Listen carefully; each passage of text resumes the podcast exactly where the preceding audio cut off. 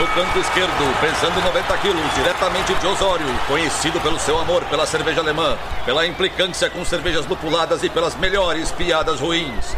Henrique, sem prestígio, Boaventura. Canto direito, pesando 73 quilos, diretamente de Iraí, o príncipe do azedume, confeiteiro das pastry stouts, senhor das cajuminâncias, Estevão Careca Quitó. Vocês estão prontos? Começa agora o Braçagem Forte!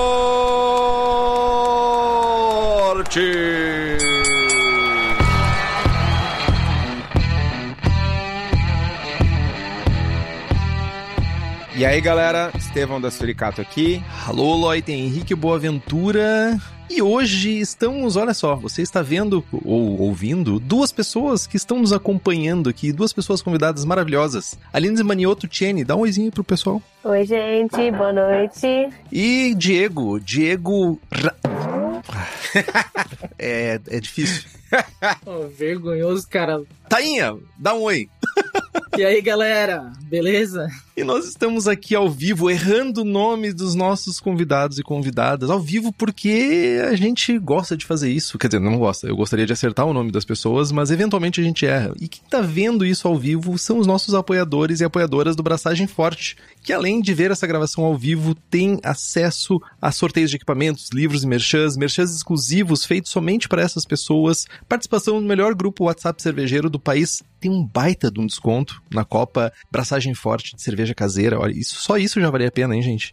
E se tu quer ter acesso a tudo isso e ainda acompanhar a gravação ao vivo, tu pode fazer como Alan George, Carlos Alberto Poitevin, Diogo Longo, Felipe Augusto Kintzer, Felipe Lécio, Gabriel Henrique Franciscon, Gabriel Mendes de Souza Martins, Christopher Murata, Luiz Henrique de Camargo, Michael Farias Teixeira, Ricardo Bonato, Ricardo Peixoto Gonçalves, Rubens Fernando Maciel Alencar, Thales de Souza Faria e a de Oliveira Ferreira, além de um secto de outras pessoas que nos apoiam pelo Apoia-se. O link é apoia.se barra forte. O link tá lá no post. E mais uma vantagem para quem apoia o Braçagem é que os nossos queridos apoiadores aproveitaram o clube da Prússia Beer, o Expedição ao Lúpulo, com um desconto especial. Todos os meses a Prússia manda uma IPA com foco em um lúpulo diferente, uma IPA fresca e sem pasteurização, mesma base de maltes, só vai variando o lúpulo. Na primeira edição a Selva vai sair com Luminosa, que é um lúpulo da Indie Hops trazido para o Brasil pelos jovens da Hops Company. No momento as inscrições estão fechadas, mas fiquem ligados que assim que abrir novamente, a gente avisa aqui. E estamos acostumados quando a gente fala de cerveja de sempre olhar para fora buscando referência. Sabemos de cor e salteado todos os estilos, ou quase todos os estilos do BJCP, do BA, mas tem uma linha que não é abrangida por esses guias, ou ao menos não é abrangida com o mesmo empenho e com a mesma qualidade, que são as cervejas selvagens ou cervejas de fermentação espontânea. E esse é o tema do programa de hoje, principalmente quando a gente olha para cervejas que são produzidas aqui com fauna brasileira de micro-organismos. Mas antes da gente começar, Aline, conta para nós rapidamente um pouquinho da tua vida, quem tu és, o que, que tu faz na cerveja. Bom, boa noite, pessoal. Eu sou a Aline. Bom, eu trabalho já na cerveja já vão fazer quase 10 anos. Sou sommelier de cervejas. Sou antropóloga de formação, né? Depois abandonei um pouco da antropologia para ir para cerveja. E atuei já em algumas micro cervejarias na parte de marketing, de eventos, então comecei minha jornada na dádiva, trabalhei na Startup Brewing. E hoje eu estou atuando numa micro destilaria, então hoje estou colocando lúpulo no gin e não na cerveja mais. E também trabalho com consultoria em algumas cervejarias para consultoria de estilo, análise sensorial, concursos, enfim, um pouquinho do que eu tenho feito. E o nosso outro convidado é o Diego. Diego, já tu é de casa, né? Tá, claro, me sinto. Relembra os jovens aí quem é o Diego. Tá, eu sou o Diego, sou formado em economia e eu estrago as cervejas que eu faço, tá ligado? Já faz muito tempo. Então, desde 2014, né, eu fundei junto com meu irmão aqui em Florianópolis a cervejaria Coisa Linda. E a gente acabou se focando em cervejas selvagens, né? Não só selvagens, com fermentações mistas e tudo, porque a gente tinha uma missão de levar o terroir de Floripa para frente e a forma de fazer isso era fazer cerveja selvagem. E desde então eu tenho me aprofundado nisso tudo e talvez hoje a minha atuação esteja bem estreita, né, de falar de cerveja selvagem brasileira, sul-americana, não só aqui no Brasil como lá fora. E é uma coisa que, antes de tudo, me dá muito prazer, porque eu acho que tem que ter algumas. Assim, eu consigo gostar do que eu faço e ainda viver disso. Cara, é muito maravilhoso esse mundo, né? Estamos com uma antropóloga e com um economista falando de cervejas. Né? E o Estevão, engenheiro de produção? Acertei, Estevão? Acertou. Olha só que maravilha. E eu só conserto impressora. tipo, é maravilhoso isso.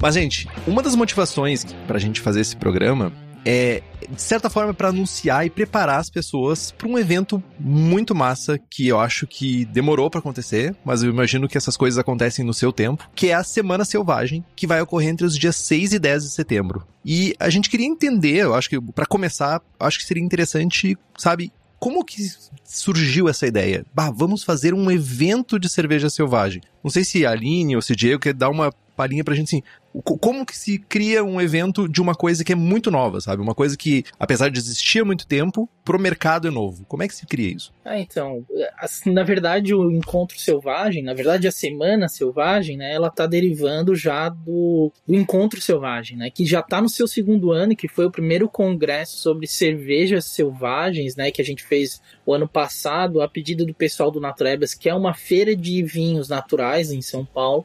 E essa ideia do ano passado para cá a gente viu a necessidade de repetir, porque foi um primeiro ano de discussões assim extremamente válidas, de perguntas que a gente não respondeu, mas a gente ficou conversando sobre o que, que é levedura selvagem, cerveja tem terroir. A gente fez várias perguntas num dia que foram, assim, conversas muito boas, né? E que inclusive estão disponíveis no Surra de Lúpulo, né? Todos os episódios lá do Encontro Selvagem. Então a gente fez questão de fazer isso. E a Semana Selvagem é a ampliação do primeiro encontro selvagem, né? Que foi o primeiro encontro focado em cerveja selvagem. Agora com a organização da Abracerva e apoio do CFQ, que entrou com uma grana que está permitindo a gente trazer nomes de fora do país né, dá oportunidade para a gente fazer vários eventos, né, no sentido de ampliar essa jornada que a gente começou ano passado, né. E apesar, assim, claro, de ser um cantinho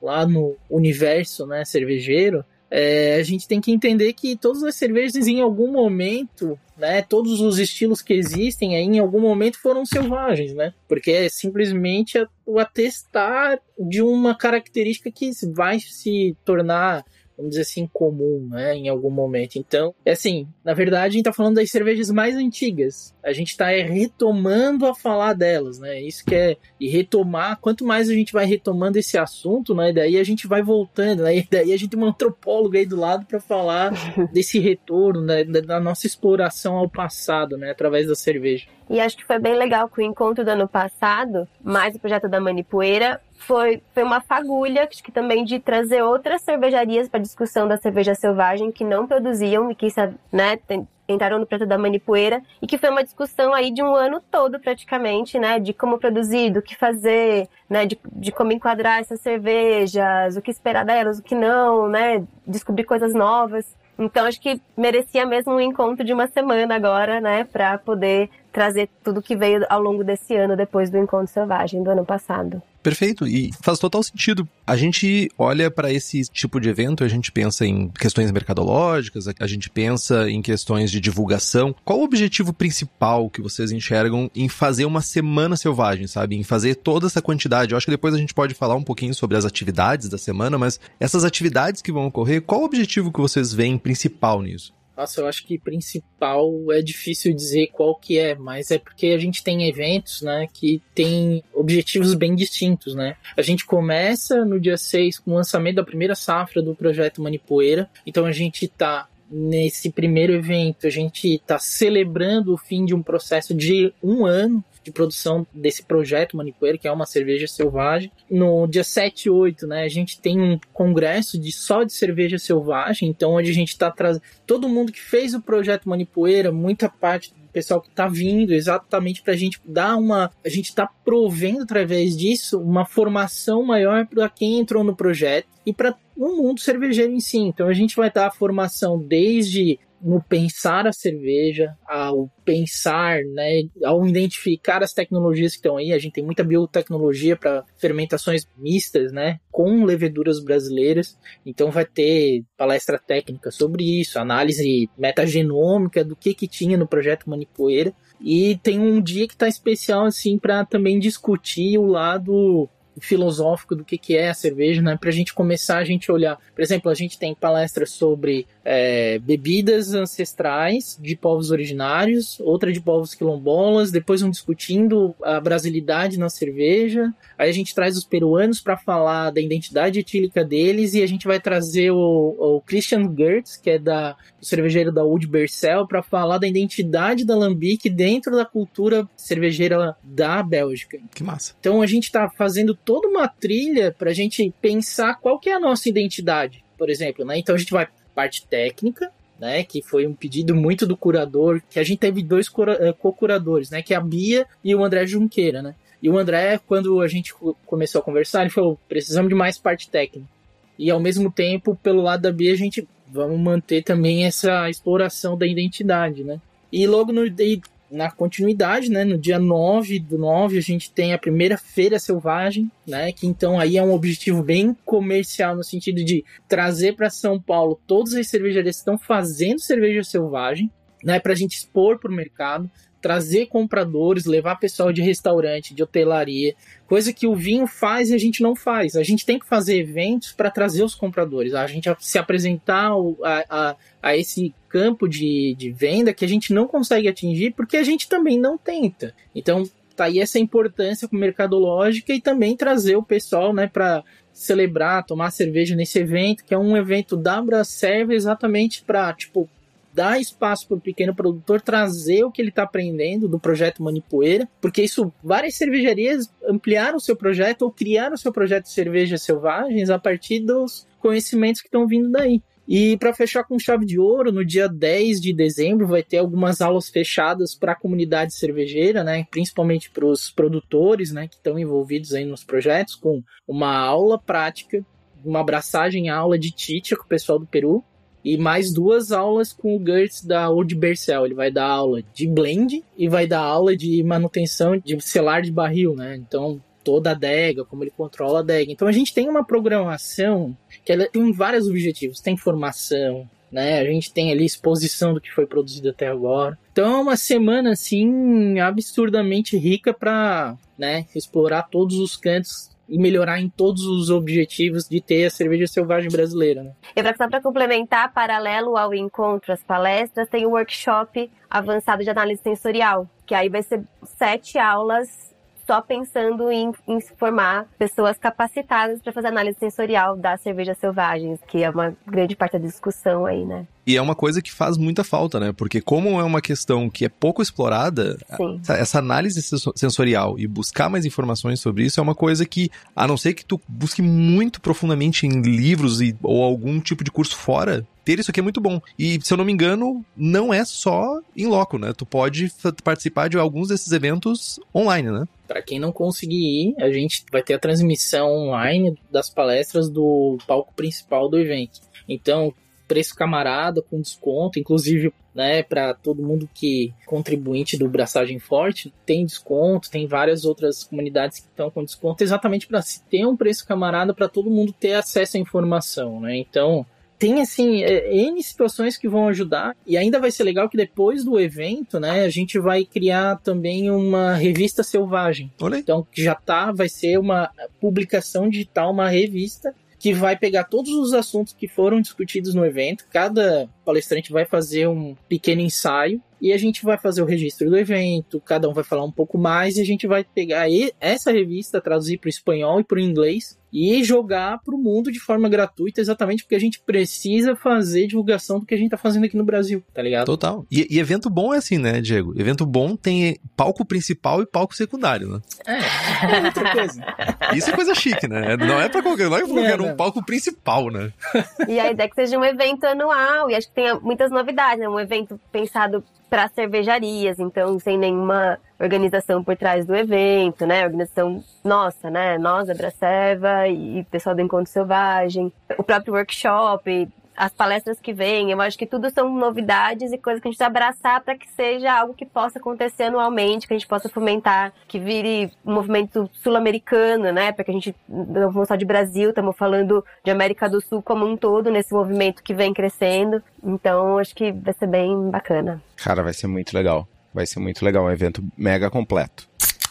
Mas antes do evento, eu queria trazer alguns questionamentos. Eu acho que para começar, a gente precisa entender um pouco, e quando eu digo a gente, eu falo o mercado, né? O que, que é uma cerveja selvagem? Talvez para quem está escutando esse termo até seja um termo muito amplo ou até mesmo desconhecido, porque a gente hoje quem faz cerveja selvagem faz cerveja selvagem para o nicho do nicho do nicho. É muito menos conhecida do que uma IPA da vida, que é muito menos conhecida que uma Pilsen da vida. Historicamente, a gente tem algumas bebidas produzidas aqui na América Latina de forma selvagem. Como que esses produtos se integram no cenário de cerveja artesanal na América Latina hoje? Chicha, vinho de caju, enfim. Como é que vocês enxergam isso? É, eu acho assim, só para começar a conversa, é um termo amplo, acho que depois o Diego pode falar mais da parte técnica de produção. Porque quando a gente foi falar, por exemplo, ah, a feira selvagem só vai ter cerveja ácida complexa. Uou, já começou a discussão ali, né? Peraí, o que nós vamos enquadrar nisso? Como enquadrar? O que pensar, né? Vamos seguir que guia? Vamos pensar o quê? Mas a gente for pensar ali historicamente,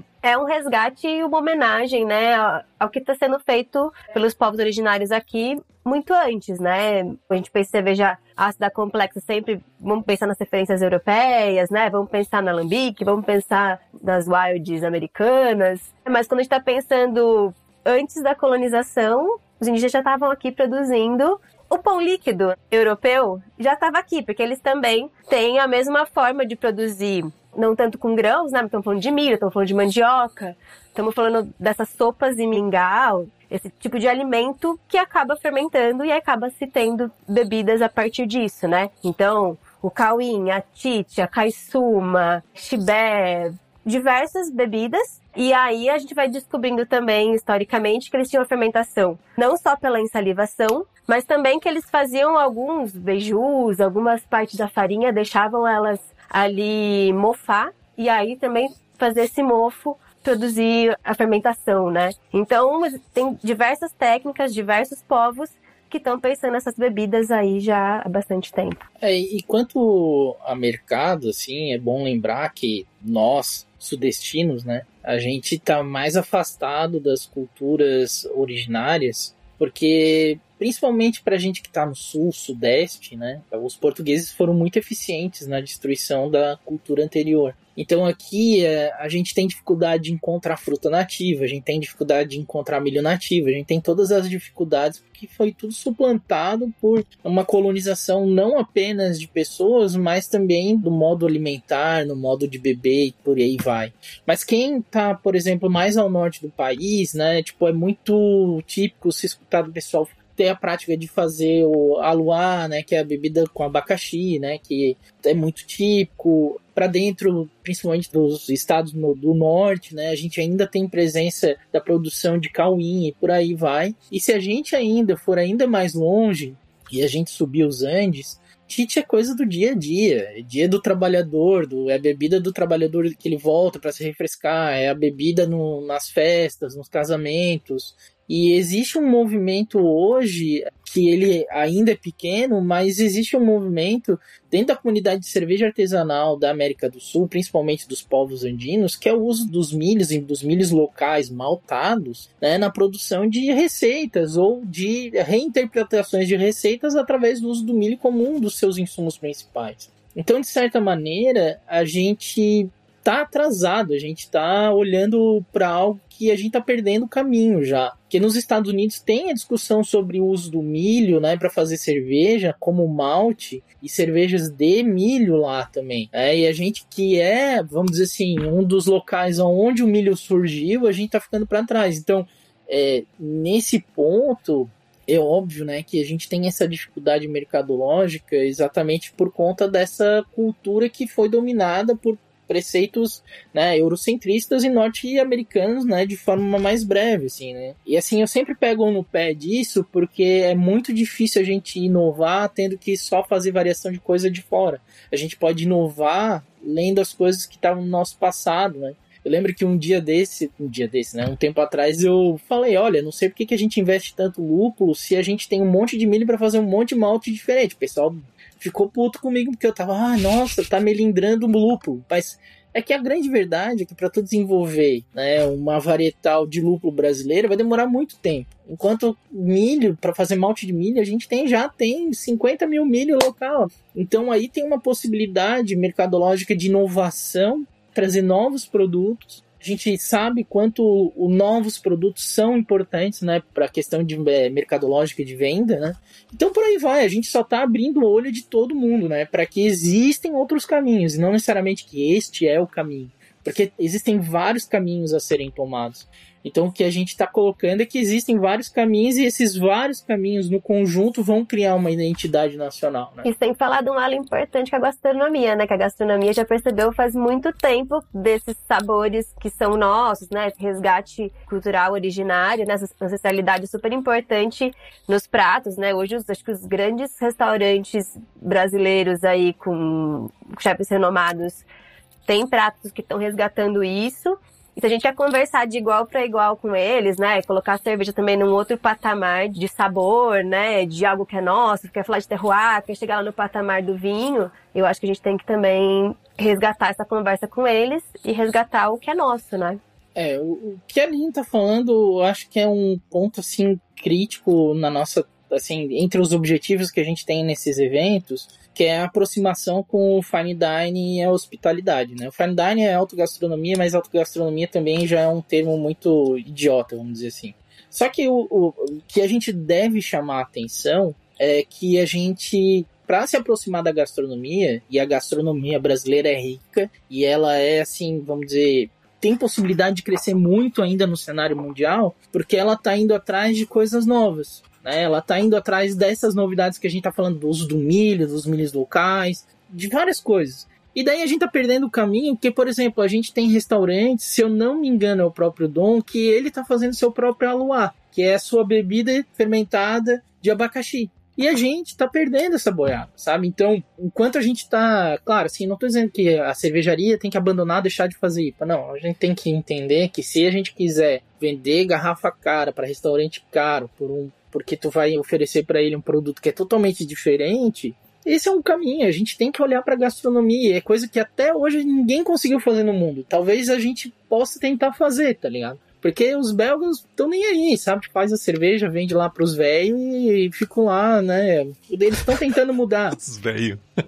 e eles fazem esse papo com a gastronomia super bem, né? Você vai em Bruxelas, qualquer esquina, qualquer lugarzinho, estão cozinhando com cerveja. Você compra as cervejas ácidas ali em qualquer canto, né? Só não conseguiram sair muito, né? Na Antuérpia, tu vai lá e tu consegue comer hambúrguer tomando cantillon Trefontaine. Exatamente. Mas, Diego, eu tenho uma coisa para te dizer, para te ficar orgulhoso de mim. Eu já te falei, né? Eu tô plantando milho morado em casa para fazer cerveja. Ó. Oh. Vai sair cerveja. Mas deixa eu fazer um, um, um adendo aqui que quando a gente fala, né, dessas cervejas selvagens, a gente também falou de perfil, né? O que, que esperar dessas cervejas? A gente estava tocando bem de levezinho nisso antes, mas a maioria das pessoas que estão escutando a gente, elas entendem muito quando a gente fala de BJCP, né? A gente tem uma entidade que o Diego odeia com todas as energias do mundo, e tá tudo bem, a gente aceita o Diego do jeito que ele é, a gente gosta dele assim, mas que ela tem um esforço, né, para tentar explicar estilos, principalmente estilos que a gente não tem acesso frescos ou que, sabe, por N razões a gente não consegue provar e analisar sensorialmente, ele tenta descrever através de um guia de estilos para as pessoas, sabe? Principalmente estilos já sedimentados, que tem várias cervejarias que produzem estilos muito semelhantes e tudo isso. Mas essa afirmação, né, de estilos sedimentados semelhantes, ela é virada do avesso quando a gente fala desse mundo selvagem, né? E vira de novo do avesso e mais uma vez e dá um nó e vira de novo. Porque a grande sacada é essa, né? Que a cerveja selvagem, ela tem uma diferença para essas cervejas que a gente está acostumado no dia a dia de BJCP, né? Uma pessoa que está começando nesse mundo, que está engatinhando nesse mundo, o, o que que ela pode eu sei que é meio amplo, mas o que, que a gente pode esperar de uma cerveja selvagem para uma pessoa que tá vindo, sabe? Tá começando, ah, naturalmente tomou Weizenbier, tomou IPA, talvez tenha tomado uma Kriek, sabe? Tipo, talvez tenha experimentado uma Kriek, começou com as ácidas. O que, que ela pode esperar de uma cerveja selvagem? Não, eu gosto da resposta que eu vou te dar. Tem que esperar nada. É isso que ele tem que esperar. tem que esperar absolutamente nada. Sabe por quê? Cerveja selvagem é algo que não tem um padrão. E como a gente está fazendo cerveja que ela vai respeitar o terroir local, e quando eu falo isso não é exagero pelo fato de que existem situações em que, vamos dizer assim, tu vai fazer a cerveja da mesma maneira, em locais diferentes, mas a temperatura de fermentação vai te dar outras respostas. O projeto Manipoeira ele é maravilhoso para fazer isso, né? Porque o projeto Manipoeira ele foi feito da mesma maneira por diversas cervejarias e apesar de serem feitos no sul, no sudeste, no nordeste, a gente está vendo que existe uma característica que liga todas, mas todas são diferentes. E nenhuma dessas cervejas tem um perfil europeu. E aí vem uma anedota que aconteceu comigo não faz duas, três semanas, que é estar jogando lá o Salt Beer Cup. Aí estava numa mesa com o pessoal de fora e chegou numa hora de julgar e a primeira palavra do jogador de fora foi dizer assim: por mim nenhuma dessa ganha medalha eu já eu sentei no eu sentei melhor na minha cadeira e comecei, olha, peraí. A questão é, tu tá julgando essa cerveja como você julgaria uma selvagem europeia. Não tem nada a ver, tu estás na América do Sul. Lá, a Bretanomices vai dar um funk mais forte, com mais couro, com mais feno, com mais terra. Enquanto na América do Sul a gente tem princípio de dar coco, a gente tem princípio de dar abacaxi, a gente tem toda uma expectativa que é invertida do que existe no Norte América ou na, na, na Europa. Então, quando eu falo não esperar nada, é no sentido de que quando tu tá no Brasil fazendo cerveja selvagem, tu não olha para Crick, tu não olha para Gueuse, entendeu? Porque tu tem perfis que ainda a gente está descobrindo, a gente está olhando. Então, ir para cerveja selvagem, antes de tudo, é um exercício, né, de estar aberto ao que existe de sabores que a gente está explorando. E assim, eu fiquei muito feliz que no final daquela mesa, todas as cervejas que queriam ser eliminadas ganharam medalha. E a que ganhou medalha de ouro, inclusive, foi uma que estava explícito que era o uso de micro-organismos locais. E essa cerveja que ganhou medalha, ela tinha um perfil que me lembrou muito as manipoeiras que eu já andei provando que tem um, uma questão que lembra pão e tudo mais, entendeu? Diego, deixa eu reforçar aí, cara. Tu falou que não dá para esperar nada. Mas aí tu falou, mas as manipoeiras são todas diferentes, mas elas têm um, uma característica sensorial que liga elas. E aí tu falou de uma cerveja lá na Salt Beer Cup que tem uma característica sensorial parecida com a manipoeira. Beleza, temos um ponto. O que esperar é essa característica sensorial. Qual é? É, então, o que foi muito engraçado é que em todas, no começo, deu um perfil de clorofenol para que depois evoluiu para algo que lembra coco. E ao mesmo tempo, ele lembra algo como pão, alguma coisa assim. É difícil de descrever. Ele é um tem um umami, ele tem várias coisas assim que é bem difícil de descrever. Mas tem uma certa distringência que é diferente. Então, assim, o começo sensorial da cerveja, ela, ela é muito diferente e só tomando assim, eu acho que é esse trabalho que vai ter no curso avançado de análise sensorial que e eu acho que tem um trabalho muito grande agora para fazer ao fim da primeira safra do projeto Manipoeira, que é fazer a identidade sensorial desse conjunto de cervejas. Porque veja bem, hoje, quando a gente vai falar de Geus, a gente sabe entender mais ou menos como é, que é o perfil que a gente espera de uma Geus, né? Uhum. Mas isso existe porque aquele terroir está bem definido. Pode ser que na Manipoeira a gente tenha esse terroir bem definido também. Então a gente vai ter que construir painéis sensoriais, né? Em algum local do país, para fazer essa análise com um grupo especializado e montar o descritivo sensorial dessa cerveja. Né? Então, por isso que é importante a gente fazer esse curso avançado de avaliação sensorial para a gente formar massa crítica que pode avaliar isso. Então, a gente está no passo a passo de construir aí uma massa crítica que não é apenas para julgar campeonato, mas para fazer um trabalho profissional de a gente identificar o que esperar. Porque agora a gente não pode esperar nada. Eu vou dizer que eu talvez seja uma das poucas pessoas no Brasil que tenha alguma noção do que está acontecendo, mas é porque eu tô privilegiado.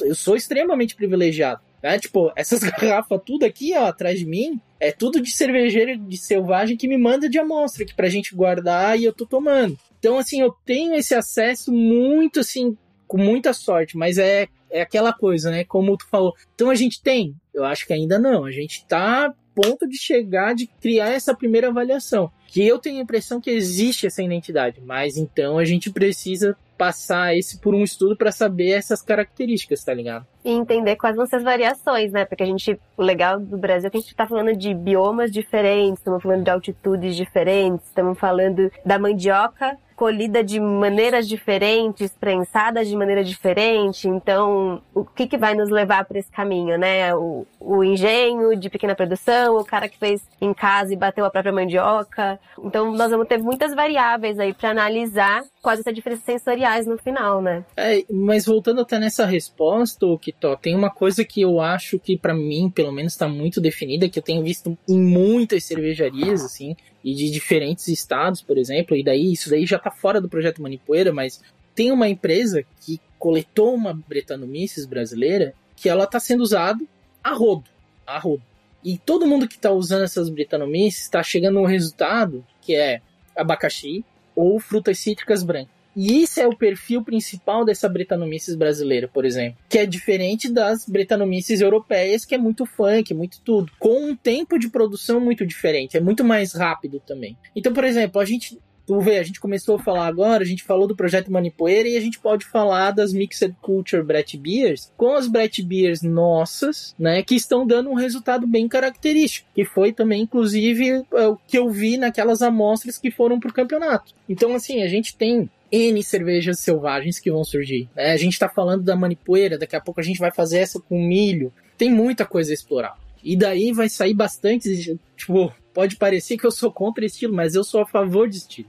Só que a favor que a gente tenha reconhecimento dos terroirs locais. Porque eu, é o que eu sempre falo e sempre brigo. A gente está fazendo cerveja olhando para fora e não para dentro. Então, esses eventos que a gente está fazendo é exatamente nesse intuito. Chegar no que o Kitó perguntou, qual que são as características. Entendeu? A gente tem, isso eu posso dizer, mas quais são, a gente precisa mais estudos. É bom, só quem for na feira vai ter mais de 50 rótulos diferentes de cerveja uhum. selvagem brasileira para provar, né? Então. Massa.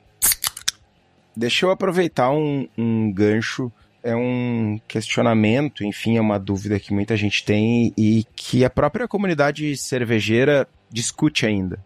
E aí o Diego falou em mixed culture e tal, e aí a gente fala em cerveja selvagem, a gente fala em cerveja espontânea, né? Seguimos nessa discussão, o que, que é uma coisa, o que, que é outra, como tratar a terminologia, e eu não tô nem falando de que... Não tô nem falando não, a gente não vai definir a terminologia a ser usada no mercado brasileiro aqui e agora. Mas como é que a gente está encarando dentro da Semana Selvagem, dentro do movimento, como é que a gente está encarando a produção de cerveja selvagem brasileira, como é que a gente está encarando a produção de cerveja selvagem latino-americana e as manipoeiras dentro dessa coisa fermentação mista, fermentação espontânea, fermentação selvagem. E aí? Aí tem outra coisa que vai acontecer nessa mesma semana que vai diretamente dialogar com essa tua questão. Dentro do. A gente tem o, o conjunto de pessoas né, do projeto Manipoeira, e uma das propostas foi a gente construir um manifesto ao fim desse evento, onde a gente chegaria, pelo menos, obviamente a gente não vai chegar em consenso, mas na melhor definição possível para ser adotado pelo mercado. Porque assim, a gente não vai chegar em consenso. Isso é, é algo que é básico. Mas a gente tem que criar definições bem explícitas, porque tem que se proteger o que, que é cerveja selvagem, o que, que é cerveja espontânea, o que, que é fermentação mista. Então, assim, a proposta atual é que a gente pegue as fermentações mistas e sejam cervejas com micro-organismos domesticados ou não domesticados que foram isolados em laboratório e se fez a cerveja. Por que, que isso é importante? Porque quando vem do laboratório, tipo, tu tem uma previsibilidade muito grande, né? Tu já tá escolhendo ali um micro-organismo. Na segunda fase, a gente tá falando de cervejas selvagens. As cervejas selvagens são aquelas que tu pode pegar um micro-organismo até uma certa distância né, da sua cervejaria. Tem até a UBA tá com uma proposta que, se não me engano, é 150 quilômetros. Que eu acho interessante, porque tu fica numa micro-região. Quem seria a UBA, Diego? O Beers Association. Ah, OBA, entendi. Eu entendi UBA. Eu... É, o OBA.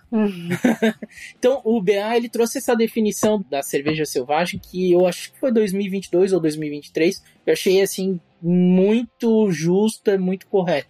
Eu achei bem interessante essa definição que eles lançaram, porque o que que acontece? Cerveja selvagem, tu pode ir naquela árvore que tá na frente da tua casa e colher e levar pra tua cervejaria. E daí de lá tu conseguiu pegar um microbioma. Tu, pegou ali um conjunto de micro-organismos. Tu não sabe o que tem ali, mas tu sabe de onde veio. Se aquilo ali der ruim, tu vai tentar outro lugar. Se foi bom, tu continua coletando ali, como eu faço com as colmeias das minhas abelhas. Das três que eu testei, uma eu gostei muito. Então eu sempre vou ali pegando aquilo lá, daquelas abelhas, e ficou bom. Então ainda tu tens uma objetividade, por mais que tu não saiba o que vai estar tá lá. Quer dizer, então assim, ó, fermentação mista, tu escolheu os micro-organismos. Na selvagem, tu não escolheu nada. Agora, espontânea é o Deus nos acuda, porque tu vai montar a cervejaria e são os micro-organismos que estão dentro da sua produção, que estão dentro né, do processo produtivo, dentro da sua cervejaria. Então seria o house blend, ou house, sei lá, né? Tipo, falando inglês aqui, ó. Ah, pois é, pois é, pois é. Mas o importante é a gente, né, ter uma, uma colônia própria da cervejaria. E daí, é, até a gente pode dizer assim, ah, mas poxa, né, a gente tá lá com o cold chip e tal. Só que a gente tem que lembrar também que, por exemplo, na produção de tite, a gente tem a, a situação onde as titcherias trabalham com soleiras há muito tempo né? E são soleiras que estão dentro dali. Então aquilo ali também é cerveja espontânea. Né? Então, assim, por exemplo, tem que ter cerveja espontânea de Titia, tá ligado? Titia tem que ser considerada uma cerveja espontânea quando for esse modelo tradicional. Né? E assim por diante. Então, assim, essa discussão ela tá moldada nesse caminho, é, que foi uma discussão de duas meses, inclusive, da versão passada, mas é uma discussão. E eu acho que o manifesto vai criar essa primeira consolidação de ideias e pode ser revisitado todo ano. Assim como o BA também é. E o que a gente tem que deixar de ser é cachorro vira-lata que fica só seguindo o guia de fora, tá ligado? Porque senão a gente nunca vai ter o nosso, o nosso, os estilos definidos pela gente, né? E tá aí, ó, tipo a Titia, que é uma cerveja milenar, é consumida diariamente num país e em toda a região andina e não é colocado como cerveja nem no BJCP e no BA, né? Então, esse é o sinal de exclusão que a gente tem é, e que a gente tem que lutar contra. Então por isso que esse evento ele tem que vir nesse sentido, né? Eu me lembro que o Gordon estava em algum movimento, ele tinha conversado com algumas pessoas, eu não lembro se era no Peru, para tentar transformar a Titia num provisional style dentro do, do BJCP, mas não lembro de nenhuma evolução disso. Mas ele falou que gostou muito das cervejas que ele provou. Acho que também o, John Palmer também falou que provou e gostou muito das titias que foram colocadas num concurso de cerveja. Foram colocadas também uma categoria de titias também para serem degustadas, para serem avaliadas. Achei bem interessante, pelo é, menos, é... esse início de, de processo, né? Eles não têm que gostar de nada, eles não têm que aprovar nada, eles têm que botar lá e deu. Porque isso daí não depende deles. Eles não têm que achar que é bom ou ruim, que merece entrar, que é provisional. Cara, é mais antigo do que Geuze, mais antigo do que Lambic, e a gente tá pedindo migalha para entrar como provisional. É bizarro, assim, eu sinceramente, a gente tem que ver que, tipo, existe política em tudo que a gente faz na vida. Isso aqui é política, tá ligado? Porque é uma exclusão, intencional ou não, isso é uma exclusão que mostra como a gente é a periferia, tá ligado? Enquanto a gente deixar ser tratado como periferia, a gente vai continuar sendo periferia. E daí as nossas cervejas não ganham valor lá fora, a gente tem dificuldade de exportar, tá ligado? Porque a gente não é reconhecido. Então, ou a gente começa a ser reconhecido pô, impondo a nossa identidade, e esse evento, quando a gente vai falar de identidade, é exatamente porque, ai, mas puta, olha só, é uma conversa, sei lá, conversa dos anjos, a gente tá discutindo ideias ideias se transformam em identidade, identidade se transforma em valor. É o começo. E o valor é que dá o preço do produto.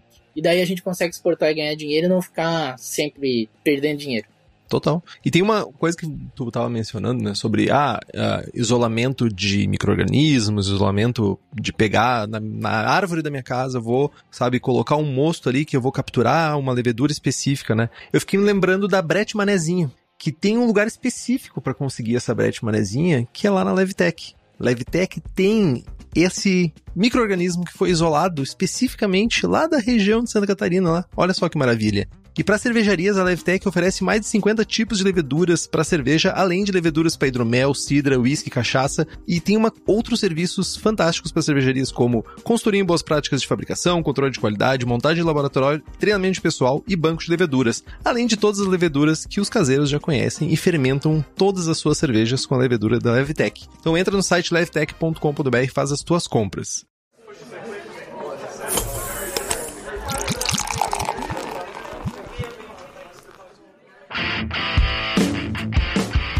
Aproveitando o gancho de caseiro, tem uma galera que tá aqui escutando que automaticamente pensa assim: eu vou pegar e vou fabricar, eu quero fazer isso em casa, eu preciso fazer isso em casa. Tem um processo para essa galera que tá querendo começar a brincar, que pode, pode tentar, sabe, explorar um pouquinho mais essas cervejas selvagens? Tem alguma. Uh, muda muito do processo que elas estão acostumadas, sabe? Tipo, mostura, fervura, fermentação.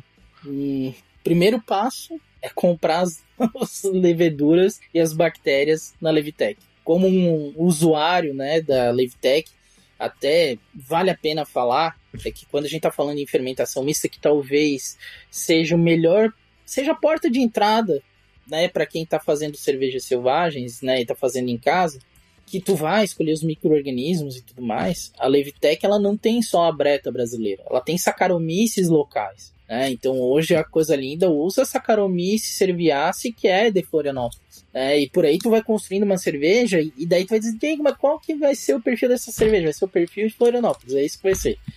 Ou o perfil de fermentação que vai acontecer na sua casa, no seu armário, por aí vai. É, então, para quem vai começar em casa, o ideal é sempre ter um equipamento isolado, diferente, porque são é, micro-organismos que vão contaminar as outras cervejas, é difícil sanitização né? Tu vai fazer isso com o tempo, vai ter que ter muita paciência, né? E muita cabeça aberta para que o resultado que vier não te assustar no sentido, nossa, achei que eu ia fazer uma Geuss, um negócio diferente, né? Porque Geuss tu só faz na Bélgica, tu não faz no Brasil.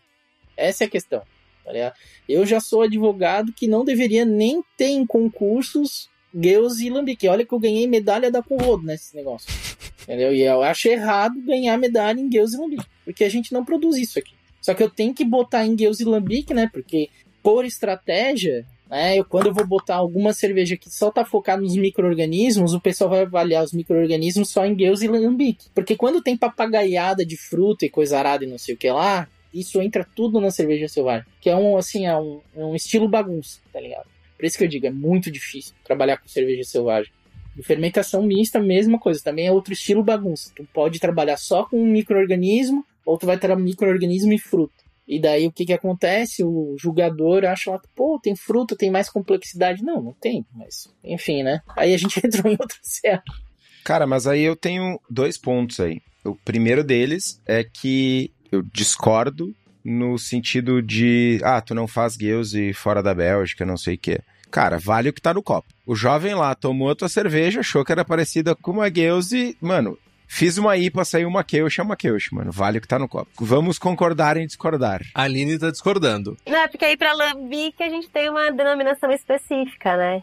Acho que é o... Não, tudo bem, mas aí é o lance mercadológico, né? Não é porque eu chamo de espumante ou porque eu chamo de champanhe que o produto é diferente. Não, não, não. Mas daí é denominação de origem. Mas não é mercadológico. Não é só mercadológico. Eu tô falando do sensorial, meu, que tá no copo. Exato, mas é isso que eu tô... Fecha o olho, toma. Porque, por exemplo, a gente não vai querer que alguém produza uma cerveja que parece a manipoeira daqui a um tempo e vai falar que produz uma manipoeira brasileira fora do Brasil. Né? Eu acho que é um pouco. Por que não? Por que não? Porque assim, ó, porque o colega queria fazer nos Estados Unidos. Ele disse, beleza, planta a mandioca aí, faz a manipoeira aí, faz a fermentação. Não dá, não vai dar para fazer lá. Chama de manipoeira.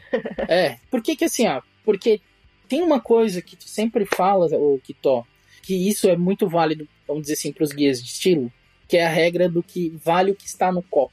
Né? Essa é uma regra básica que tu sempre fala e eu acho que está corretíssima para 90% né? Mas nesse nosso mundo aqui, esquece isso. Porque não vale o que tá no copo, simplesmente. Porque assim, pode parecer igual, mas não é. Porque tu também tem que entender que o que, que acontece? Quando a gente tá lá na Bélgica, tu vai ter características que às vezes tu só vai conseguir lá. E essas cervejas que elas são clones, elas são falsificações de um terroir, entendeu? Então ela é parecida, mas ela não é igual. Quando eu vejo assim, ó, eu tô lá tomando Gales, tem várias coisas que eu não consigo achar em cervejas que são produzidas aqui. Que é uma certa distringência, que é bem característica de lá por conta dos lúpulos envelhecidos, que é uma característica muito deles. Eles têm variações anuais que a gente não consegue acompanhar porque a gente não tem as mesmas temperaturas aqui. A questão dos insumos é totalmente diferente. Agora, a Trifontaine agora está fazendo uma pesquisa trazendo é, maltes ancestrais que dá um resultado totalmente diferente também. daí eles só eles vão produzir lá. Então assim, não vale o que está no copo, porque no sentido de tem coisas que só vão acontecer lá. Então, para ser uma Gueuse, e é a defesa do terroir, só pode ser produzida lá. Cara, mas se só acontece lá, o que tá no copo lá é diferente do que tá no copo feito aqui. Exato, então não é. Se o que tá no copo feito aqui tá igual ao que tá no copo lá, azar, mano. A tua ceva ganhou uma medalha lá, mano. O jovem lá achou que a tua ceva era tão igual a uma ceva de lá que merecia uma medalha, mano. O que tava no copo era igual, velho. Não, mas eu não ganhei no Deus lá. É um elogio, Diego. Aceita, aceita, vai. Aceita, velho. Não, mas eu, é que eu acho errado. Aceita, velho colonizei esses putos, tá ligado? Aline, eu acho que quer comentar uma coisa, Aline. Vai lá. Não, eu, acho, eu acho que é diferente, assim, tipo, sei lá, o que vale que tá no copo, por exemplo, sei lá, eu tô mandando pra um concurso, com um sommelier lá analisando. Ah, tem uma lager, vou pra ela como Dortmund Export, vou pra ela como, ou uma IPA, vou pra como APA, né, porque aí vale o que tá no copo. Agora, no caso específico dessas cervejas, eu acho que tem um protecionismo aí que é... que é justo. Não, com, com certeza. É, isso, essa questão, essa é a questão do que a Aline, a Aline como antropóloga pode falar, é a questão de identidade, tá ligado? E, e assim, essa antecipação do tipo proteger a Gales é uma questão de proteger a manipoeira no futuro, tá? Porque vai precisar. Cara, estamos muito de acordo. Eu não tô falando de identidade de produto. É que a minha. Lembra que eu falei que eu tinha dois questionamentos, né? O primeiro é esse. Quando a gente fala em construir estilos, sim, a gente tá falando do que tá no copo. Sim, a gente está falando de coisas que são feitas por várias cervejarias e que tem um fio condutor comum. Eu não vou fazer a cerveja do Estevão única, inigualável, que ninguém consegue fazer, isso vai virar um estilo, porque só eu consigo fazer. Né? Mais gente tem que estar tá fazendo algo minimamente similar para isso ter uma massa crítica de cervejarias fazendo, ou de pessoas fazendo em casa, para isso ser relevante o suficiente para gerar um estilo. E aí é a minha principal crítica, principal não, porque eu tenho várias, mas é uma grande crítica para o BJCP e para o BA é que os estilos de cervejas wilds, ácidas, selvagens, eles são muito amplos. Tipo, mixed fermentation, whatever. Vale tudo. Vale cerveja clara, vale cerveja escura, vale cerveja de 3% de álcool, vale cerveja de 15, vale com fruta, vale é. sem fruta, vale com milho, vale sem milho. Cara, tá na hora de começar a fatiar isso, velho. Exato, exato, exato. Esses filhos da mãe do BA têm a cara dura de ter American Lager. Contemporary fucking American Lager. Mano, é dois IBU de diferença, velho. Vão tomar vergonha na cara, tá ligado? É bizarro. Cara, é, tipo, Strong Pale Ale. Mano, não existe, velho. Essa porra não existe no mercado. Os caras cavocaram uma categoria ali no meio para dar mais uma medalha pro jovem. E aí, tipo, sabe, chega na hora de fazer um, um bom trabalho de catalogar e categorizar outros estilos, ou pelo menos pegar cervejas ácidas e fatiar isso em mais estilos. Porque assim, não se enganem, uma medalha num concurso é um elemento de comunicação. Enquanto que tem sete cervejarias ganhando, aspas, melhor Pilsen, o jovenzinho ganhou Contemporary American Ale, American Lager, desculpa. Ah, melhor Pilsen. American Lager, melhor Pilsen. International Lager, melhor Pilsen. Cream Ale, melhor Pilsen. Ah, tô falando mal das cervejarias, já vou parar. Mas enfim, tem 42 melhor Pilsen do mercado para cada concurso que sai. E aí tem uma, duas categorias de cerveja selvagem. Mano, se tem 10 categorias de cerveja selvagem, tem 10 cervejarias batendo no peito, a minha é melhor. Tem 10 comunidades na volta dessas cervejarias dizendo: Meu, a cervejaria na esquina da minha casa ganhou a melhor cerveja X do país, do mundo, do concurso, de onde for quanto mais medalhas, mais categorias a gente tiver para esses estilos, para cervejas desse tipo, mais longe a gente chega. Sim, e acho que aí teria que até ter uma complexidade a mais, a gente está falando de cerveja selvagem, é que, por exemplo, talvez tenha que valer uma regra que, por exemplo, vale para os destilados, é que a medalha é para o lote específico que foi para o concurso. Porque, por exemplo, na cerveja selvagem, ninguém vai produzir o mesmo lote todo ano, né? Então, tem especificidades aí que vão ser importantes, né? Então, vai ter muita conversa, né? E Aline, e daí volta, acho que a gente volta na importância da Semana Selvagem, né? Isso que o Estevão vomitou aqui em cima da gente, esse rage que ele teve, que esse momento de inspiração raivística dele, faz todo sentido. E se a gente tem mais educação, e educação ampla, né? Educação tanto de quem vai beber, de quem vai produzir, de quem vai vender, de quem vai vender para quem vai vender.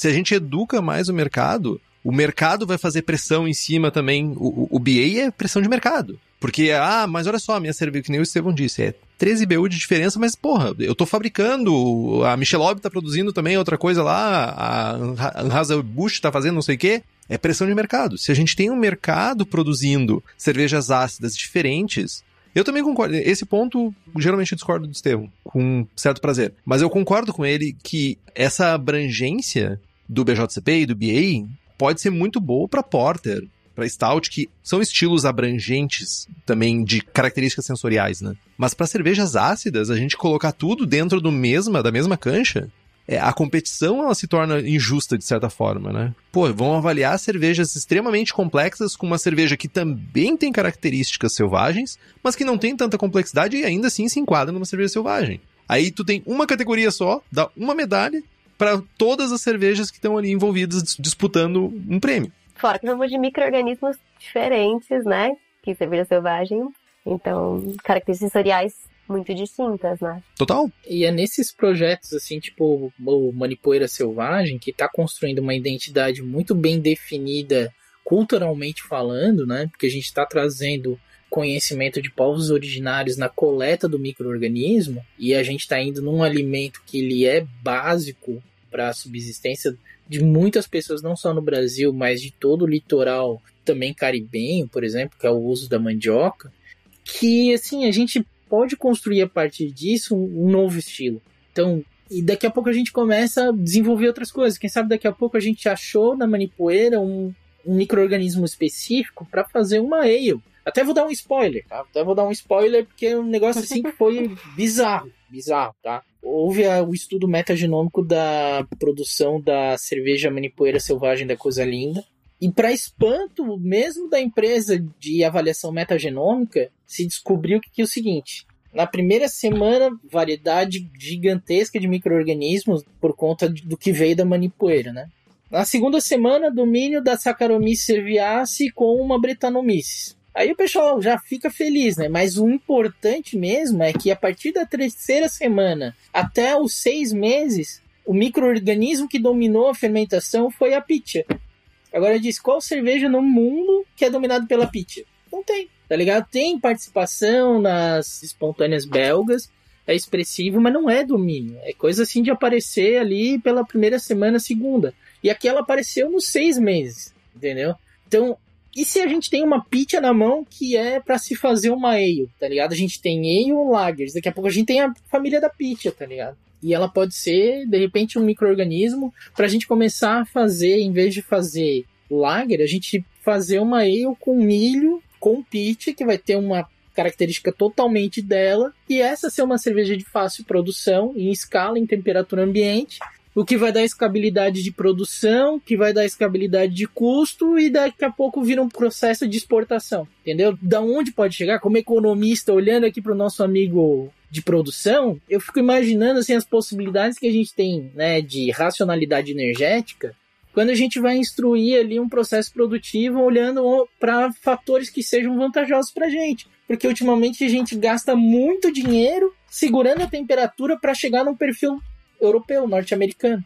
E se de repente a gente descobre alguma coisa assim, entendeu?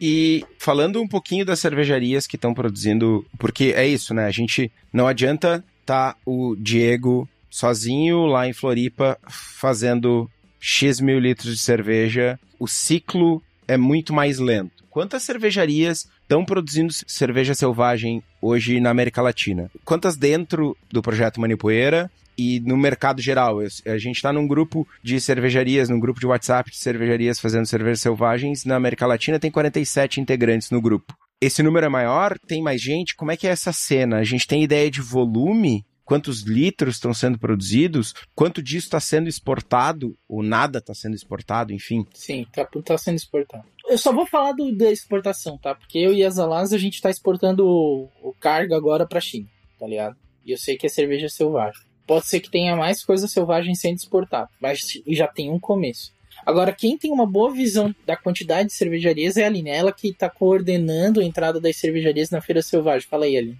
É, nós estamos. No projeto Manipoeira tem 70 cervejarias?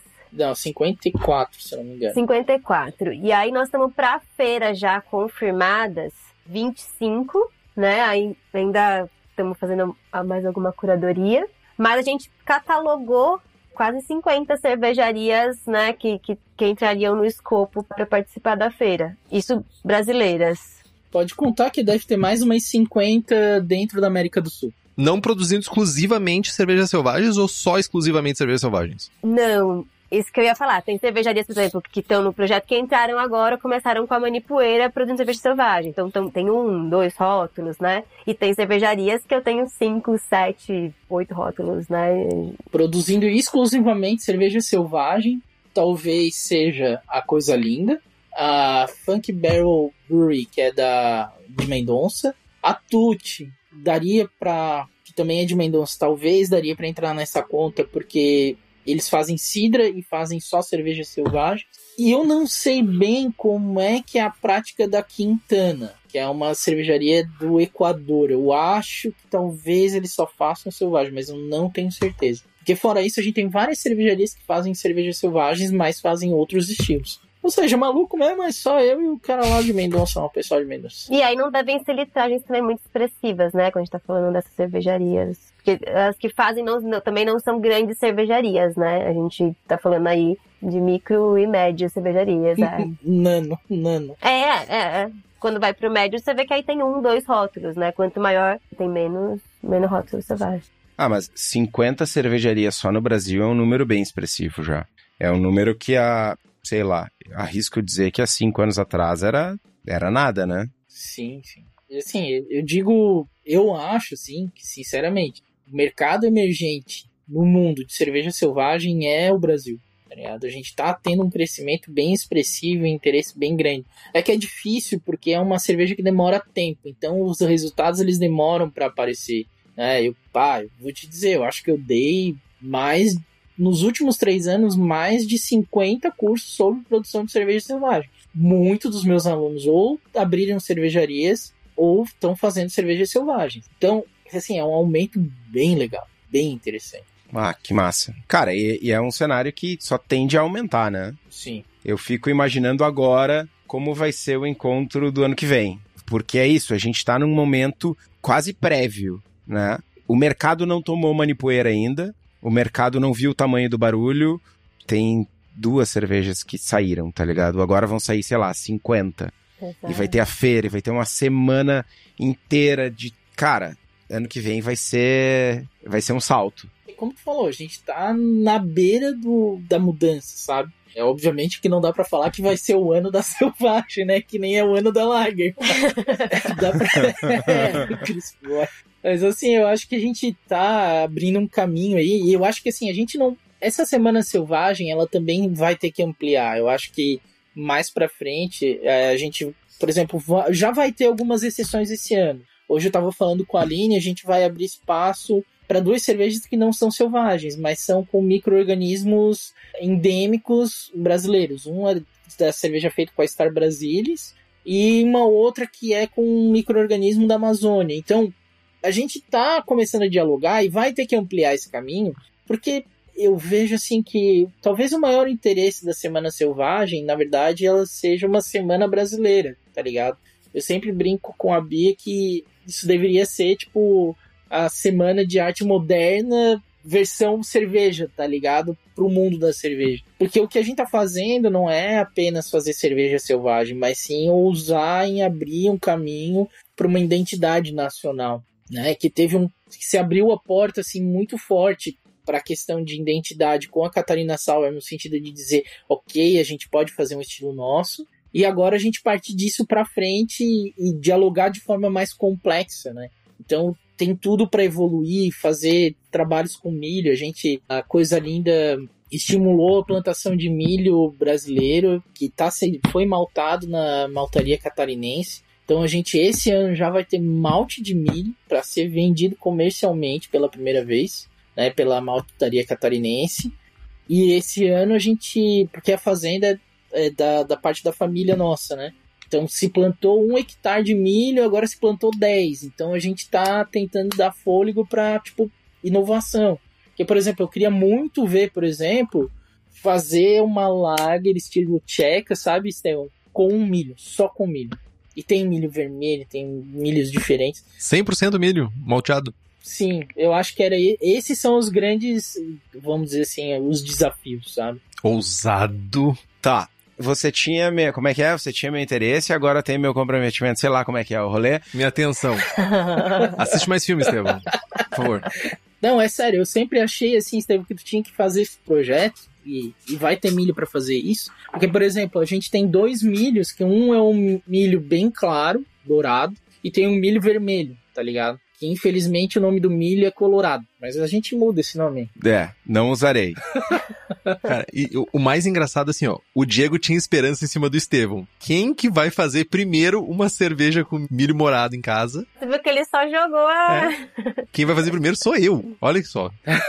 Imagina essa lager no estilo tcheco, usando, cara, e assim, ó, ah, a gente passa num barril a cerveja tcheca. Cara, passar em barril brasileiro tem tudo para fazer uma lag que seja, é, foda, eu acho que é massa. Não, me convenceu, mano, me convenceu. Eu só tenho um ponto, mano, um ponto bem importante. Precisa ir lúpulo. Vamos a SAS? Tem uns jovens que estão indo agora pra Europa para escolher lote de SAS para trazer para o Brasil. Pronto, falei, avisei, não era para falar, azar, os jovens da Hops Company estão indo para lá nessa safra. E para quem não sabe, a Hops Company é especializada em fornecer lúpulos selecionados diretamente nas fazendas para cervejarias aqui no Brasil. Eles visitam os produtores, buscam novas variedades, lotes que se destacam sensorialmente e trazem para nós. Se vocês têm interesse nos lúpulos da Hops, é só entrar em contato hopscompany.com ou pela página deles no Instagram. Vamos usar SAS, SAS em flor. Lúpulo brasileiro, quem sabe, Diego? Acho que pode ser, né? Não precisa ser SAS. Cara, tem bastante coisa aí já sendo produzida, né? Eu, inclusive, eu uso só SAS, mas só SAS de lajes. Todas as minhas cervejas. Sério? Olha, interessante. Em flor, no caso, né? Ele não é peletizado ainda? Ele é em flor? Não, peletizado, peletizado. Peletizado já? Aí, ó. Tudo peletizado. Agora eu tô com o Chinook que eu vou testar agora. Eu tô fazendo mais Saison entre aspas, Saison, na verdade eu tô fazendo um, uma cerveja selvagem com uh, uma lupulagem um pouquinho maior, assim. Mas eu agora também vou fazer uma cerveja selvagem de milho, né? Então, tipo, a proposta próxima agora é a gente fazer isso. E, e assim, são trocas maravilhosas, assim. Tipo, tava lá no Salt Beer Cup conversando com o pessoal da Astor, que eles fizeram Titia lá, a Titia Sour, que ficou fantástica. Fantástica. Né? E assim, usaram milho morado, por exemplo. E ficou absurdamente legal, sabe? Então, tem coisas assim sensacionais pra gente utilizar, fazer cerveja nova e, cara, mas eu, assim, meu Deus, cara, eu já sonhei algumas vezes com essa lager aí feita pelo Pitó de milho, assim. Eu acho que tem um futuro massa, né? Tá, fechou, fechou, já era, vai sair, mano, vai sair. Me avisa quando tem o milho não colorado aí, o milho gremista, que aí a gente, que o colorado não vai rolar, mano, lamento. É, mas a gente vai mudar o nome do malte, não, a gente dá o nome da fazenda lá, não tem problema, a gente muda. Boa, boa. Mas uh, tem o malte, o malte já deve estar tá pronto até. Eu vou falar pro pessoal da maltaria ficar ligado lá e te mandar, porque eu acho que é um projeto fera, assim, pra testar, sabe? Se, se conseguir um quilo, dois quilinhos pra mim, também agradeço, né? Amanhã eu chamo a Debrecht. É, isso daí eu falei pro Debrecht. É a gente separar um, uma certa quantidade pra ir pro caseiro, tá ligado? É importantíssimo que esse tipo de coisa vá pro caseiro. Ora, vejam só. E eu sou caseiro. E eu posso receber, então. Claro, com certeza. Tanto que o nosso desenho do, da- até do Manipoeira, né, Diego? O É. desenho da Manipoeira é que a gente consegue depois também estender, né? Exato, exato. Pro caseiro. Ô, Aline, mas tu trouxe um ponto bem importante agora, Aline, que eu queria fazer uma pergunta. A gente ficou devendo, foi passando o tempo, e eu acho que todo mundo tá, do projeto Manipoeira ficou envolvido, e a gente, a gente tem esse problema. A gente tem um- uma certa bagunça envolvida no nosso processo também. Mas todo mundo ouve o termo manipoeira, mas eu acho que as pessoas não sabem como que é produzida uma manipoeira. Se- Se desse pra dar um, sabe, num tweet assim, como que é esse processo de produção da manipoeira, eu acho que seria bem útil para as pessoas. É, eu acho que num, de uma maneira geral, é, Diego vai me corrigindo aí, tá? Porque a semelhança vai aqui, ó, passar. É pensar na, na levedura isolada a partir da água de quando, quando a gente esmaga a mandioca para fazer é, a farinha, produz uma, a água da própria mandioca. Um suco, suco de mandioca. Exato, deixar esse suco de mandioca fermentar. Que já é usado na culinária, né? Esse suco de mandioca, né? E aí isolar essa levedura que tá nessa água aí. É, também dá pra resumir assim: faz o suco de mandioca, deixa fermentar espontaneamente, pega os micro-organismos desse suco que fermentou e leva para fermentar uma cerveja em temperatura ambiente. E essa cerveja vai ser extremamente simples: 90% de malte pilsen e até 10% de tapioca, mandioca, do jeito que quiser colocar. Uhum. Porque o espírito aqui, o que, que é? É não deixar o malte aparecer e deixar o micro-organismo falar. E é isso. Deixa rolar durante um ano. Tanto que tivemos cervejarias que foram, por exemplo, engenho, né, que prensa mandioca, então conseguiram coletar essa água, né, e teve gente que bateu em casa, né, em casa não, na cervejaria, mas, né, é, processou a mandioca e, e fez a própria água de manipoeira, né. O Estevão, ele me incumbiu de encontrar um engenho aqui. Eu moro agora no interior, então tem engenhos aqui no interior. Ele me incumbiu de tentar encontrar e eu falhei miseravelmente nesse processo. Mas onde tem comunidade quilombola, onde tem comunidades, né, guaranis, são lugares que a gente consegue encontrar bastante engenhos que fazem manualmente, né, esse processo. E é até melhor pegar engenhos e tudo, porque lá já tem uma colônia estabelecida no engenho. Né? Porque quando tu faz em casa, às vezes a tua mandioca ela não vai ter uma quantidade de micro-organismo muito grande. Então tu vai penar mais de ter aquela quantidade para que o teu, entre aspas, starter funcione melhor. Aquela mandioca comprada no supermercado do esquilo, que já vem no É saquinho, difícil. lavada, Exato. toda, passou no ozônio, não é a ideal pra fazer isso, né? É por isso que o camarada lá nos Estados Unidos não pode fazer essa cerveja, tá Não vai ligado? fazer. pois é, né? Mas só pra eu entender, então, colocar o tapioca ou algum ah, adjunto com origem em mandioca é pra ter carboidrato complexo para as leveduras poderem se alimentar lá na frente no processo, né? Então é ter carboidrato simples no início e carboidrato complexo para que lá no final do- os micro-organismos que começarem a agir lá no finalzinho, ou seis meses, que nem o, o Diego falou, que esses micro-organismos tenham alimento para continuar a fermentação e continuar a gerar complexidade na cerveja. É isso, né? Exatamente. Tanto que a maior parte das manipoeiras foram abraçadas um ano atrás, né? É, uma das coisas características da manipoeira é que a gente estabeleceu um frame de tempo que deve ser respeitado por todos. Ele é arbitrário, ele é, mas é no sentido de que a gente tem uma sazonalidade bem definida e que todas as cervejas possam ser comparadas, porque a temporalidade, que é, vai ser um grande problema num país continental como o brasileiro, como o Brasil é, porque tipo as temperaturas que ocorrem em Santa Catarina vão ser muito diferentes da do norte. Mas só que ano a ano eu posso comparar a minha produção com a do ano passado e a do norte vai poder fazer a mesma coisa. Então sempre produz o mosto e inclui ele dentro do barril de 15 de agosto até 15 de setembro, prorrogável até 15 de outubro. Daí passa um ano e daí a cerveja pode ser envasada, né? Tipo, pode ser envasada antes, caso, né, esteja pronta antes. Que aconteceu em diferentes tempos né, no Brasil. Ou seja, abrimos ontem a, a temporada nova da manipoeira, né? Da safra 2. Exatamente, dia 15 de agosto abriu a nova temporada e, e já entrou cervejarias novas no, no projeto. Ah, que massa. Caseiros novos no projeto também estão entrando.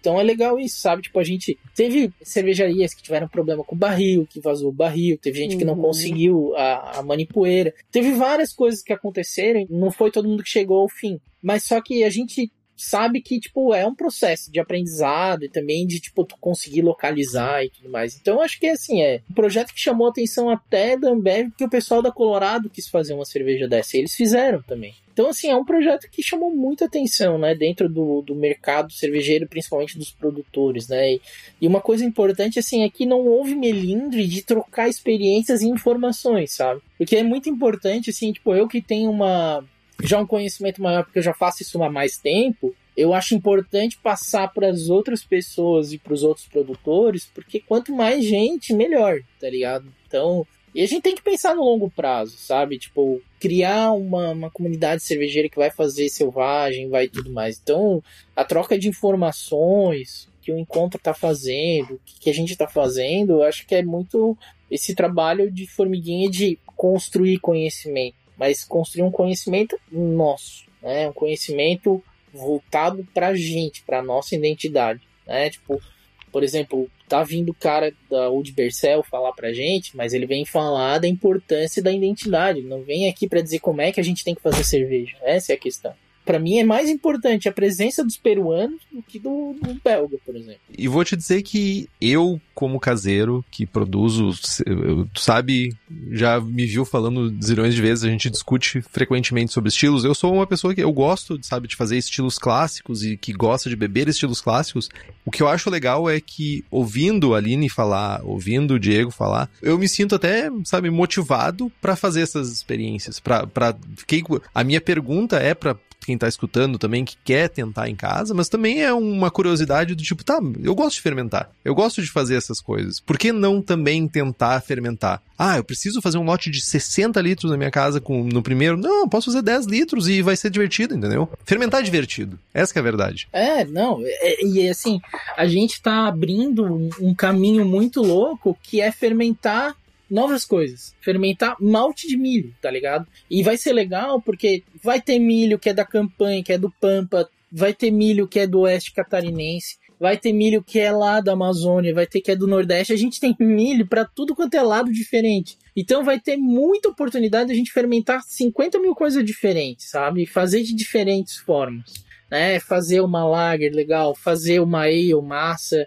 fazer selvagem com milho né? E, e, a gente explorar, né, esses novos caminhos que a, a identidade sul-americana tá propondo pra gente, né? Vale a pena a gente olhar para ela e chamar ela pro, pro nosso jogo, né?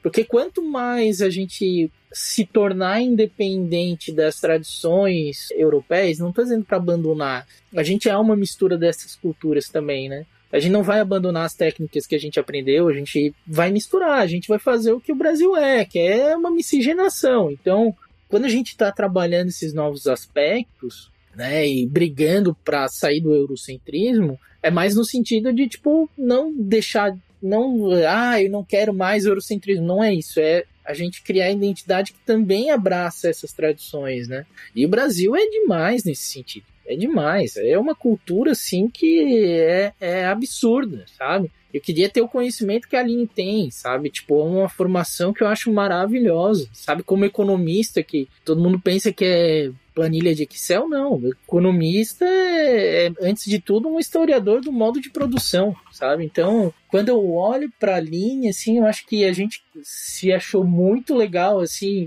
na forma de pensar o evento, né?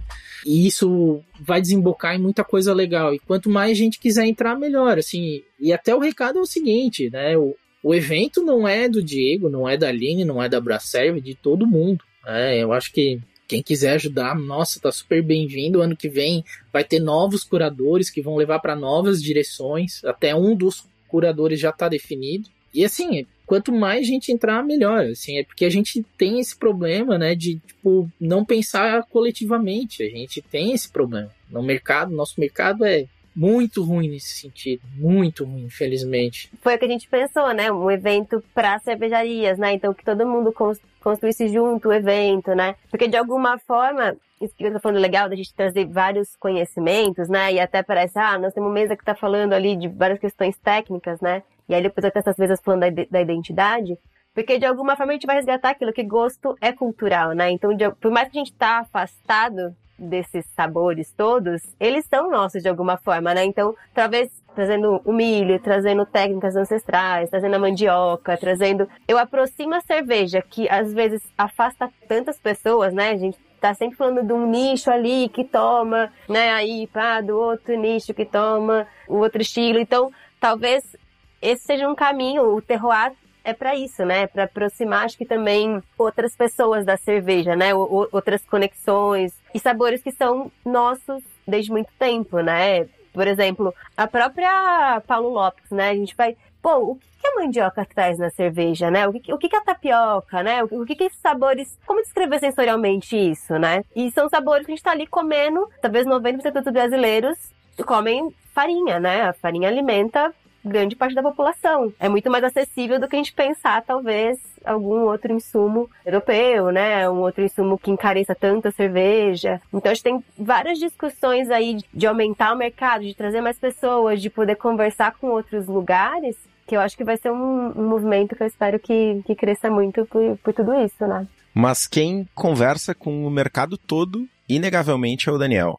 O Daniel da Cerveja da Casa, ele tem toda a sorte de equipamentos para a gente fazer cerveja, inclusive fazer manipoeira em casa. Para quem tem o privilégio ou não privilégio de morar na região metropolitana de Porto Alegre, é só dar um pulo no espaço da Cerveja da Casa na Rua Paracatu 220. E para quem é desse Brasilzão, para quem tá lá lá no Amazonas, lá no Nordeste ou em qualquer canto do país, é só entrar em cervejadacasa.com. Vai lá, faz as tuas compras, compra o teu equipamento e vamos fazer manipoeira em casa. O termo que tu queria usar, Estevam, era Oiapoque é o Chui. Eu acho que faltou. Tu, tu tava tentando achar o Oiapoque. É. Não tava, mas podia ter usado.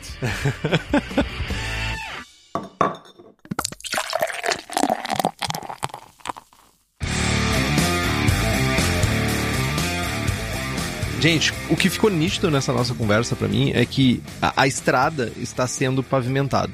Eu acho que uh, o próprio fato de já ser o segundo ano que a gente tem um evento específico para isso, e não só um evento, um evento maior do que o primeiro evento, né? Que tem palco principal, não vamos nos esquecer disso.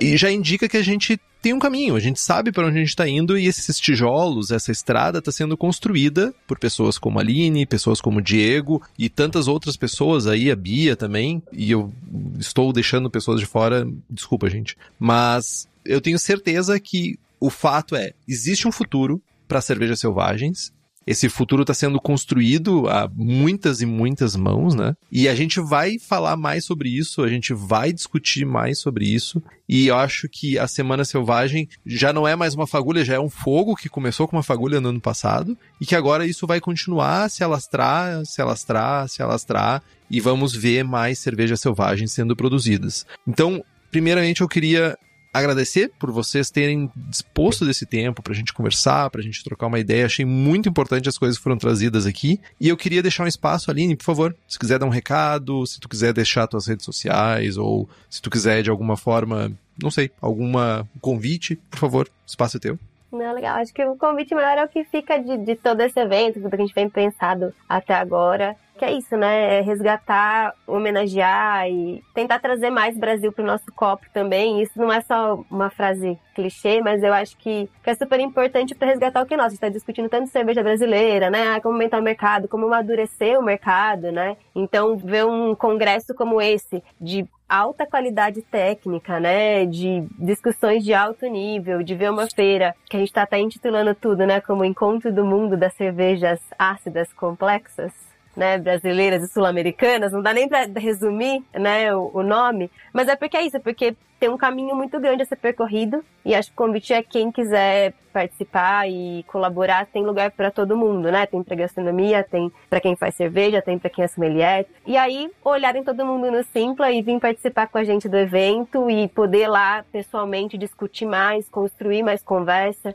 né? Degustar cervejas para poder surgir mais ideias, eu acho que só se constrói todo mundo abraçando e participando, né? Então, acho que esse é o que fica pra gente. E aí, quem quiser também continuar batendo papo no Instagram, tiver dúvida do evento, quiser perguntar, é arroba Aline Ismani. E é isso. Obrigada a vocês pelo espaço e por poder ter todo esse papo aqui. Nós que agradecemos. E Diego, por favor. Bom, para finalizar, eu queria fazer a menção àquele pessoal todo que tu não falou, que a gente, claro, a gente fica mais na frente, né? Eu, a Aline, a Bia, mas é importante destacar que se não fosse pelo apoio, né, da Abra Sério, que antes de tudo é uma associação e a gente tem que começar a valorizar ainda mais o associativismo para que a gente, como indústria no geral, comece a avançar, a gente comece a crescer, a gente comece a perdurar mais tempo, a gente precisa se ajudar e, e assim,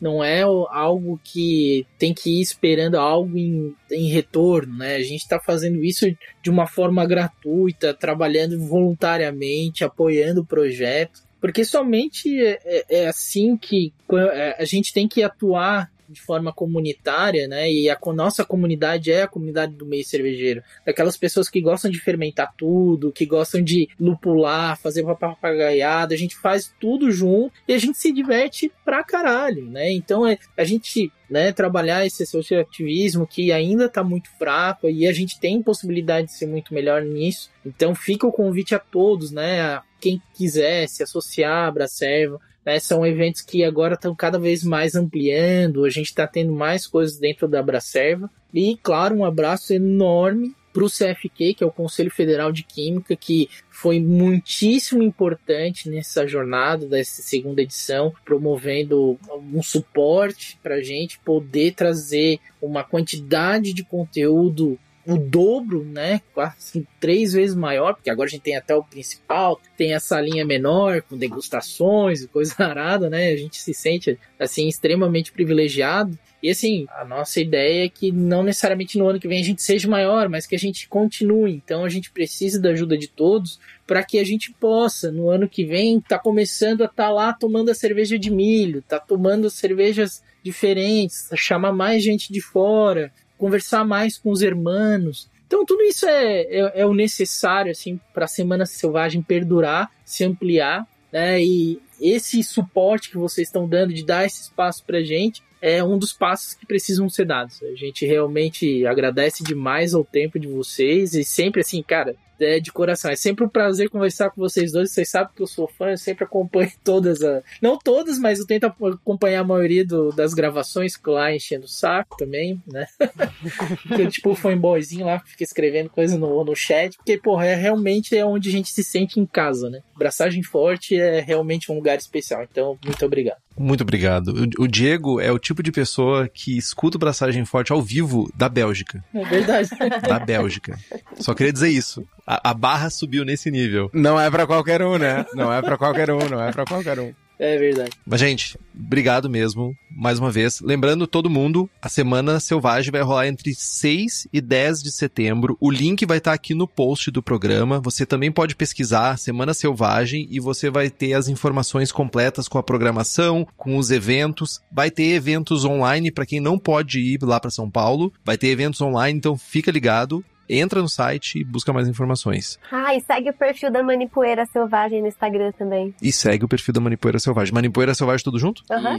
Manipoeira Selvagem no Instagram, gente. Então, compra os livros que estão no post. Nós ganhamos uma porcentagem, você não gasta um centavo a mais por isso. Curta nossa página no Instagram, nos siga nos agregadores de podcast, em todos os Spotify, Deezer, Apple Podcasts, assine o nosso feed todas essas ferramentas têm de alguma forma dar estrelinhas, dar algum tipo de review, por favor, faça isso. A gente vai mais longe, isso é muito importante pra gente. Compartilhe o episódio com seus amigos. Tem dúvida, sugestão de pauta, crítica, quer anunciar a sua empresa, o seu produto, mande um e-mail para nós no contato@braçagemforte.com.br ou mande uma mensagem para nós no Instagram. É isso, pessoal. Braçagem forte. Braçagem forte. Braçagem forte.